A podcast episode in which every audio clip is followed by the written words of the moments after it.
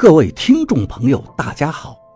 您现在收听的是长篇悬疑小说《夷陵轶事》，作者蛇从阁，演播老刘。第二百二十七章。毕竟我们是人，哪能和少督府对抗啊？我心里闪过了这样的念头。内心无稽的苦笑起来。方卓，王八大喊起来，我不禁好笑。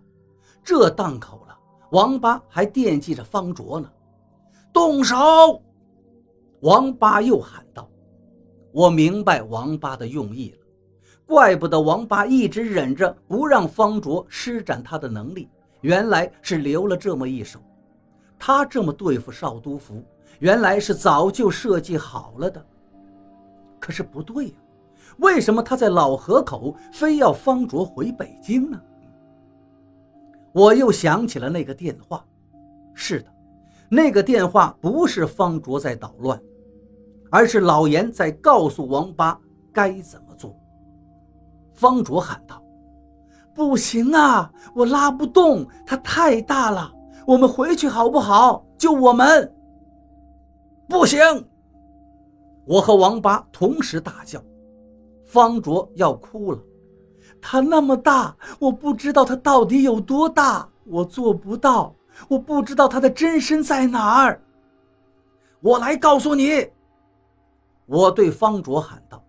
少督府的压力陡然放松了，他也感到害怕。我会看蜡。少督府的方位，在我的眼里看的是清清楚楚。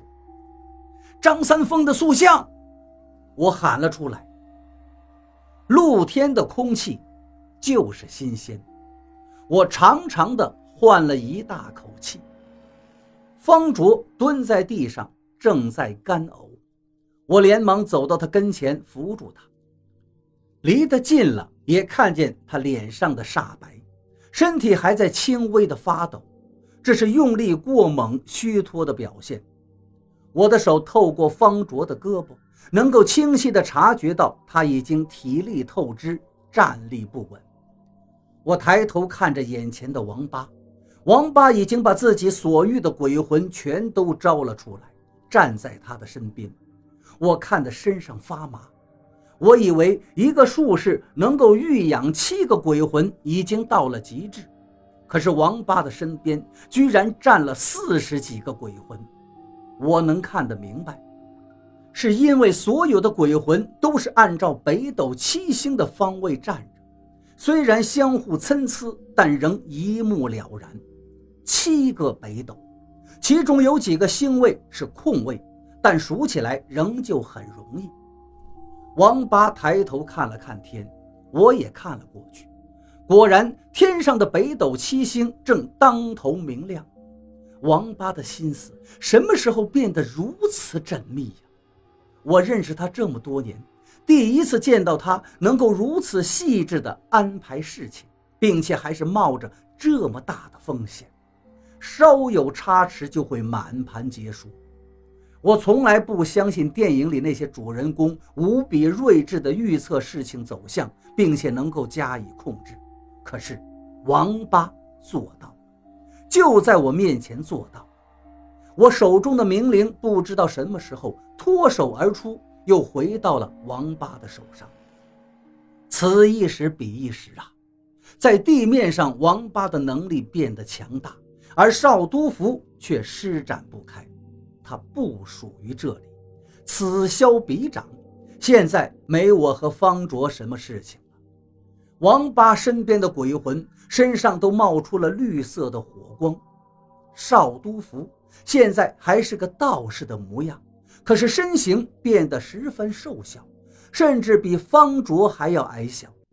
他的脸布满了脓包，溃烂模糊，黑黑的眼眶对着王八盯着不动。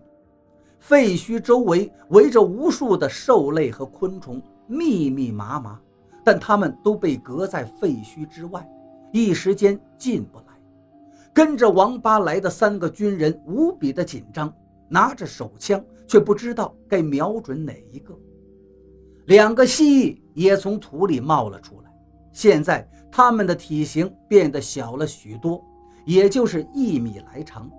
蜥蜴想冲过来撕咬王八玉的鬼魂，可是岩剑没有给他们机会。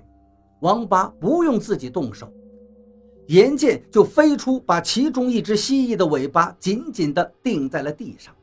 蜥蜴痛苦着在扭转翻滚，然后猛然挣断了尾巴。蜥蜴怕了，不敢再向王八身前爬动，而是慢慢的后退，退到了少督府的身边。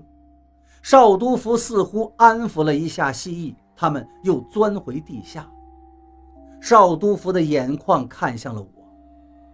王八，他说可以把那个人偶给我们。我对王八说道：“让他先给了再说。”王八喊道。瞬间，废墟里到处都是布置的人偶，掉在地上，没有一百个也有好几十个。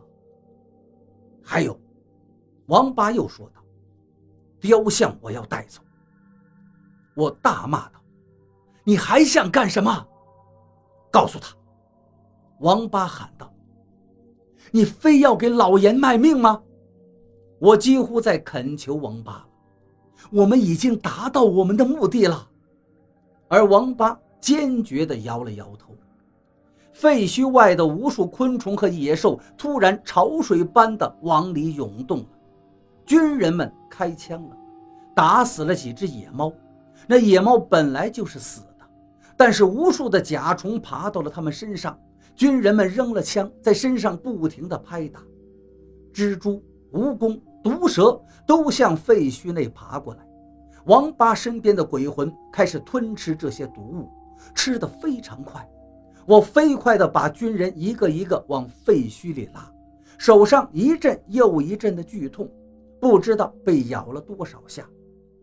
我抬手看着，手已经肿得跟气球一样。现在开始变得麻痒难受，军人们的身体估计比我还惨。王八用手指着少督府，嘴里开始念咒。严剑记起来了，少督府根本就无法移动。严剑把雕塑狠狠地砍了一下，火光四溅，石质的雕像被切下了一块。我能感觉到少督府的惧怕。当年道衍应该比现在的王八更凶恶，竟然能把少督府和石雕完全镇在一起。少督府无论去什么地方，他的真身还是在石雕里。